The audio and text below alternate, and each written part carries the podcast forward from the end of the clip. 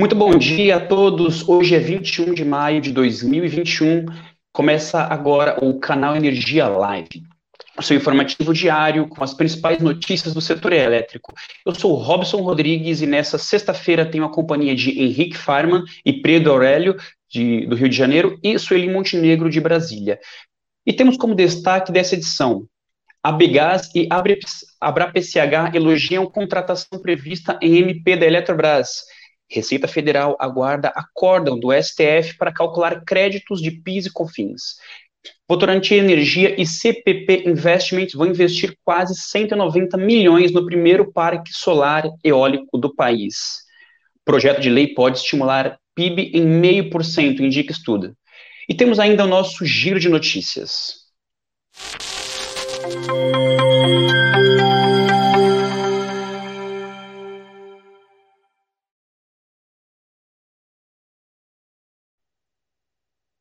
Bom dia a todos, são 10 horas e começamos o canal Energia Live desta sexta-feira. E como não podia ser diferente, vamos falar da repercussão que teve durante a semana sobre o projeto de privatização da Eletrobras, que foi aprovado na Câmara dos Deputados depois de muitas discussões, críticas, elogios e até tentativas da oposição de barrar a matéria. Quem traz análise do que aconteceu durante a semana é a repórter Sueli Montenegro, de Brasília. Bom dia, Sueli, tudo bem? Sueli, no meio da semana, diversas associações do setor criticaram o projeto e na live de ontem o professor Edivaldo até comparou a MP, né, com o projeto de ontem com a MP 579 de 2012. Agora foi a vez do pessoal que elegeu a proposta. É isso mesmo, Eli? É isso mesmo, Robson. Bom dia a você, bom dia a todos que nos acompanham. É, ontem, a Abegás, né, que representa as empresas estaduais de gás canalizado, e a Abra PCH, que representa as pequenas centrais hidrelétricas, elas elogiaram o texto do relator Mar Nascimento, né, por razões óbvias. Uh, o texto prevê a contratação obrigatória de, de 6 gigawatts de energia termoelétrica, uh, térmicas uh, inflexíveis e, e localizadas no norte, nordeste e centro-oeste do país, e também de 2 gigawatts de uh, energia de pequenas centrais hidrelétricas, né? Uh, que aí uh, seria prever a obrigatoriedade de contratação, aí no caso das PCHs, nos leilões A-5 e A-6 desse ano. Só que a gente não tem nem ideia se o governo vai realizar o A-6, porque inclusive ele está reavaliando esse leilão, porque existe a possibilidade de contratação de um, de reserva de capacidade, um leilão que está marcado aí para o fim desse ano, né? Vamos lá, então. Para a Begás, a obrigatoriedade de contratação de reserva de capacidade de térmicas aí para essas três regiões, ela representa um passo importante na integração entre o setor elétrico e o de gás natural, né? E vai permitir a interiorização de gasodutos. O que se diz, na verdade, é que essas emendas, essa emenda, ela teria o um endereço certo para um certo investidor que se beneficiaria disso, e que foi uma decisão política, enfim, foi o, a vitória de um lobby específico, né? Já a Abra PCH, que ah, lembrou que a fonte sempre foi discriminada, né? E que a medida seria um início de resgate da cadeia produtiva da, das PCHs, é, que é uma cadeia totalmente nacional, né? Bom, a gente viu que as demais associações criticaram essas propostas, né? Ah, não, só lembrando aí também que a Abragel, que também é a associação que representa as PCH, já tinha elogiado antes, né, essa medida, ah, no dia anterior. Ah, e a gente viu que as demais associações de setor eh, criticaram essas propostas, né, a Brase, que representa os grandes consumidores industriais de energia, é, calculou que isso vai gerar um custo adicional aí de 20 bilhões só para essas térmicas locacionais, e em torno de 1 bilhão por ano com as PCHs. É, teve ontem a, a, o nosso repórter Maurício Godoy conversou com o professor Edvaldo Santana, que é uma voz crítica do setor e que é bastante respeitado, né? E é, ele disse que em, na entrevista, né, que a MP da Eletrobras, se mantida como está, ela vai trará mais impactos do que benefícios ao setor elétrico, né?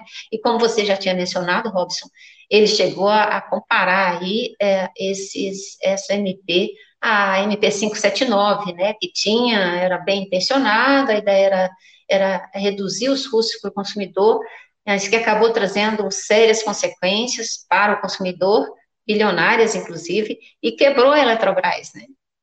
Ah, enfim, é, segundo o Edivaldo, né, ele criticou a alocação de custos amarrada a interesses políticos, e não, ela não foi feita de forma técnica, né? E ele acredita que ah, ela grava as distorções que já existem no setor, né? E é isso, eu sei, ah, enfim, essa MP foi o assunto da semana aqui em Brasília, é, a movimentação, assim, teve uma movimentação intensa nos últimos dias, né? Ah, e foi construído, no final das contas, um acordo com o governo que aceitou modificações ah, atendendo interesses regionais, né? E interesses econômicos também, para garantir a aprovação do texto. Ah, o governo é, luta contra o tempo, porque ele é, ele é relativamente curto, né? MP perde a validade no dia 22 de junho. Uh, aparentemente isso aí foi uma vitória, mas vitória a que custo, né? O setor está apontando aí aumentos bilionários. Uh, você tem, por exemplo, algumas coisas que são meio esdrúxulas, alguns jabutis que foram inseridos, por exemplo, a, a renovação dos contratos do programa de incentivo às fontes alternativas de energia elétrica por 20 anos, é um programa que foi criado nos anos 2000 com outra outra perspectiva de incentivar essas fontes e tal, e hoje ele já não faz mais, mais sentido, porque o custo é muito alto, é um, é um subsídio que o consumidor paga na tarifa para manter esses contratos com essas usinas. São, você tem eólica, você tem PCHs aí contratadas é, por meio desse Proinfa e outras, outras fontes também. Né? Enfim, uh, resta saber agora como é que esse assunto vai ser tratado no Senado, né? Uh, como o governo vai tratar isso e se o projeto, uh, como o governo vai tratar, se esse projeto de conversão passar dessa forma também entre os senadores, né? Está se falando aí na indicação do senador Marcos Rogério, que tem sido um integrante aí destacado da tropa de choque do governo na CPI da Covid, e uh, para relatar esse processo no, no, Senado, né? Ele é tido como um parlamentar ponderado, ele foi, inclusive, relator do, do, do projeto de modernização do setor elétrico, o PLS 232, ouviu bastante o setor, uh, eu imagino que ele deva ser pressionado por, por partes dos, do setor elétrico que estão insatisfeitas com, com essas mudanças que foram feitas na Câmara, né? Mas, enfim, resta saber uh, qual vai ser a, a margem de manobra que ele vai ter para alterar substancialmente esse texto, provavelmente não, né? E tem que ver também como é que o governo, no final das contas, vai tratar o texto final da MP quando ela passar pelo Senado, né? Se algumas, alguns desses pontos eles vão ser é, vetados, se vão ser mantidos, enfim. Mas, para o setor no geral, existe um grande risco aí de, desse texto passar como ele está. É isso aí, Robson. Sobre a MP da Eletrobras, é isso que eu tinha para te falar. Muita coisa para acontecer ainda, né, Sueli? Com certeza. Sueli, agora eu quero tratar de outros assuntos com você. É, a Receita Federal agora aguarda um acórdão do Supremo, né, para calcular os créditos de PIS Confins. Conta mais detalhes para a gente de como é que está essa situação. É isso aí. No último dia 13 de maio, o STF decidiu que a exclusão da base de cálculo do, do, do ICMS do PIS e da, do, do PIS da COFINS deve ser feita a partir de 15 de março de 2017. É uma data de corte aí que foi estabelecida, né? E agora a Receita Federal depende da publicação do acórdão do tribunal para fazer essas contas. Né? Ontem, o subsecretário de Arrecadação, Cobrança e Atendimento do órgão, Frederico Igor, diz que hoje tem cerca de 117 bilhões compensados, de acordo com essa tese, desde 2017. Desse total aí, a Receita tem 60 bilhões, que ela está em contato com os contribuintes para auditar os valores, né, para ver. Enfim, dadas as inúmeras situações e possibilidades particulares que são diferentes, né, cada caso é um caso, né, ah, esses cálculos eles vão ser feitos de forma individual, naturalmente, né a, a, Receita já não vai fazer mais aquelas estimativas que ela tinha de quanto seria esse crédito e tal. Né? A apuração agora ela vai ser, ela vai ter caráter definitivo, né? Envolve processamento de informações que a Receita tem e outras informações que a Receita depende de é, do contribuinte, ela vai ter que apurar junto aos contribuintes. Lembrando que entre as, as empresas que têm receitas, uh, têm créditos a serem compensados estão as distribuidoras de energia elétrica, né? Então, assim, uh, são valores bilionários, e alguns já foram até abatidos, né, que já tinham créditos liberados, já foram abatidos da conta de energia, e a ideia da ANEL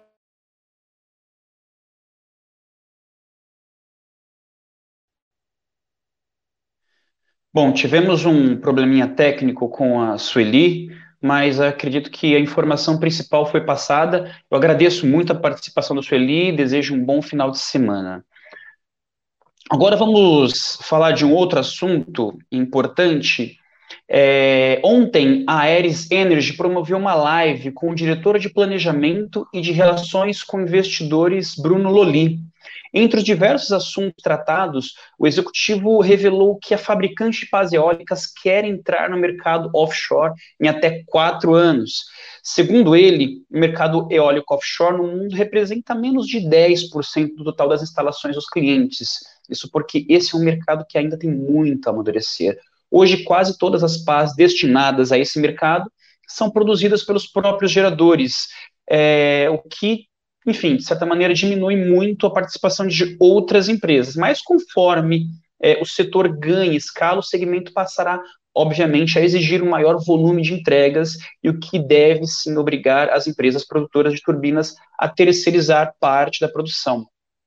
E aí, essa será a porta de oportunidade para a Aeres. O foco da empresa é o mercado norte-americano, os Estados Unidos, mais especificamente a região Nordeste. E o Brasil, claro, assim que essa modalidade começar a se desenvolver por aqui. Hoje, a Aeres fabrica apenas pás eólicas para turbinas onshore, mas os clientes da empresa já estão negociando com outras companhias que vão instalar parques eólicos offshore nos Estados Unidos. Então, a Aeres quer se tornar uma das empresas fornecedoras. Não é a intenção da empresa se tornar uma montadora de aerogeradores, nem mesmo verticalizar é, na cadeia produtiva, mas a Aeres pretende desenvolver pás com mais de 100 metros. Inclusive, a expansão que eles fizeram para atender a Siemens Gamesa tem uma estrutura fabril que é capacitada para pás de até 120 metros.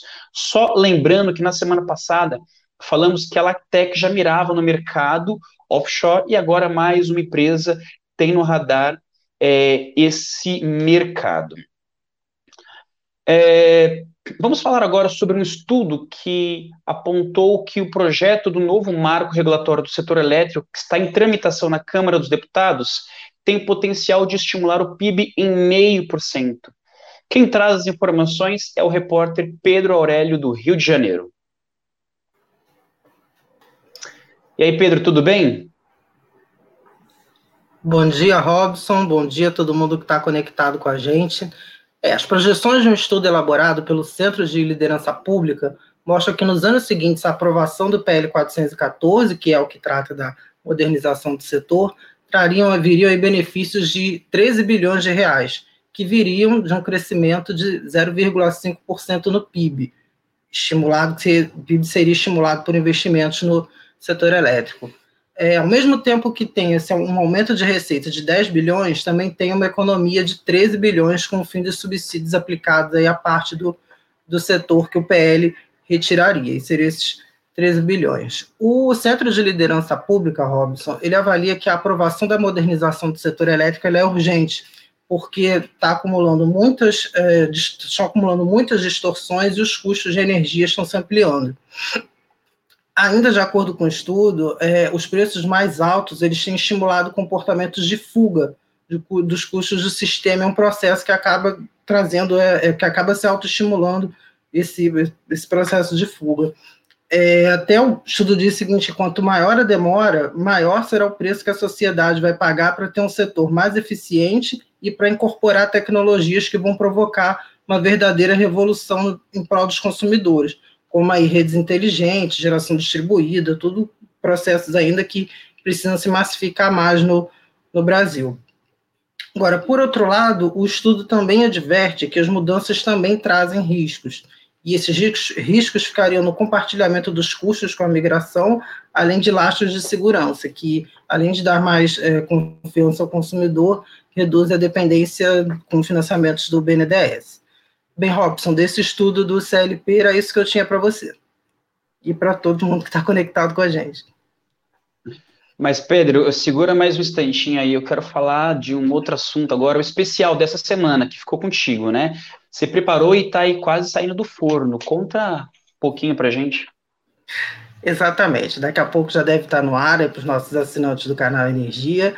E a reportagem especial dessa semana eu fiz uma repercussão sobre a aprovação desse PL de licenciamento ambiental na, na última semana na Câmara dos Deputados. É, conversei com várias pessoas e esse projeto era um projeto que está há muitos anos, já desde 2004, está sendo debatido no, no Congresso Nacional, na Câmara dos Deputados, e finalmente ele foi aprovado. O, muitos agentes do setor é, bateram na tecla que ele traz mais segurança é, jurídica na questão do licenciamento, né? Ele faz alguns aprimoramentos, mas essa questão da segurança jurídica foi um, um, aspecto bastante abordado. O PL ele teve um, a aprovação desse PL teve é uma repercussão relativamente forte, né? Muitos houve muitas críticas dizendo que é, o licenciamento seria afrouxado, teríamos problemas no futuro com essa questão ambiental e aí eu conversei com várias pessoas so, sobre sobre esses impactos que o PL traria e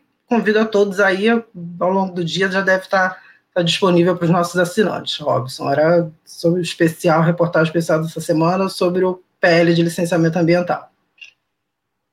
Bacana. Pedro, bom final de semana para você. Muito obrigado pela participação. Um abraço. Vamos mudar um pouco de assunto agora. Uma outra informação importante é que a VTRM, uma joint venture formada pela Votorantim Energia e pela CPP Investments, investirá quase 190 milhões para colocar de pé o primeiro parque híbrido de geração de energia do Brasil, unindo produção solar com eólica.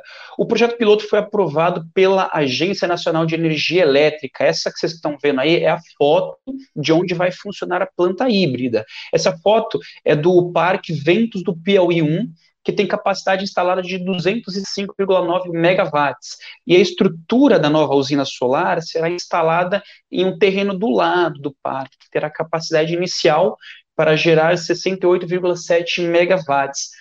E uma subestação de transmissão será compartilhada para escoar energia. A operação está prevista para início de 2023 e terá uma capacidade instalada total de 274,6 megawatts destinada ao mercado livre.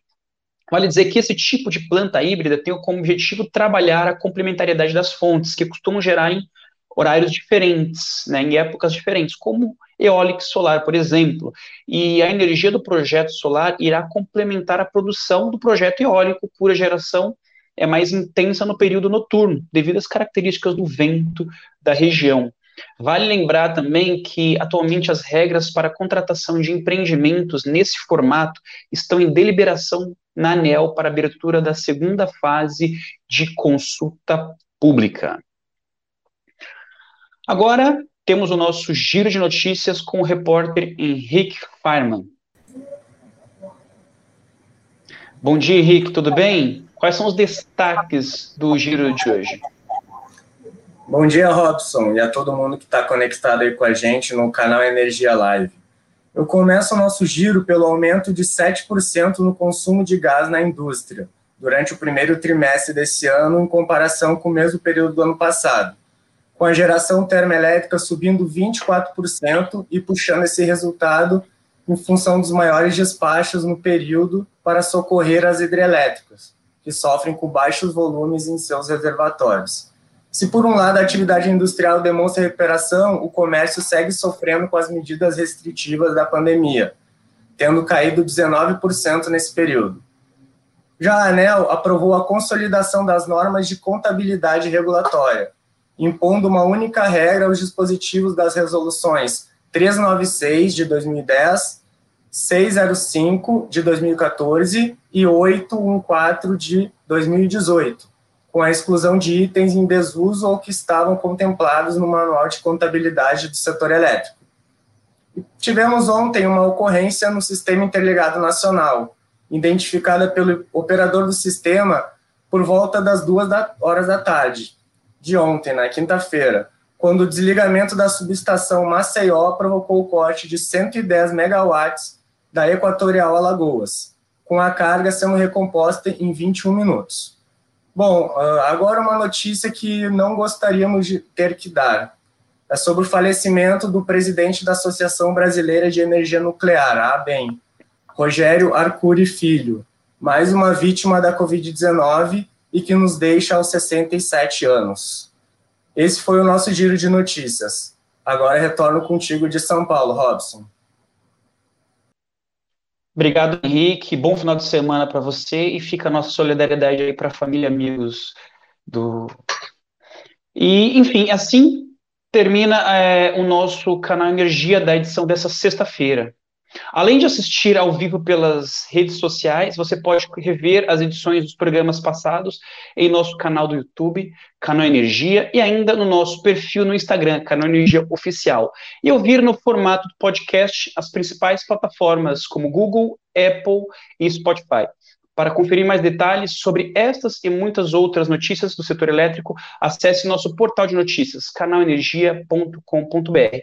Tenham todos um ótimo fim de semana. Até segunda.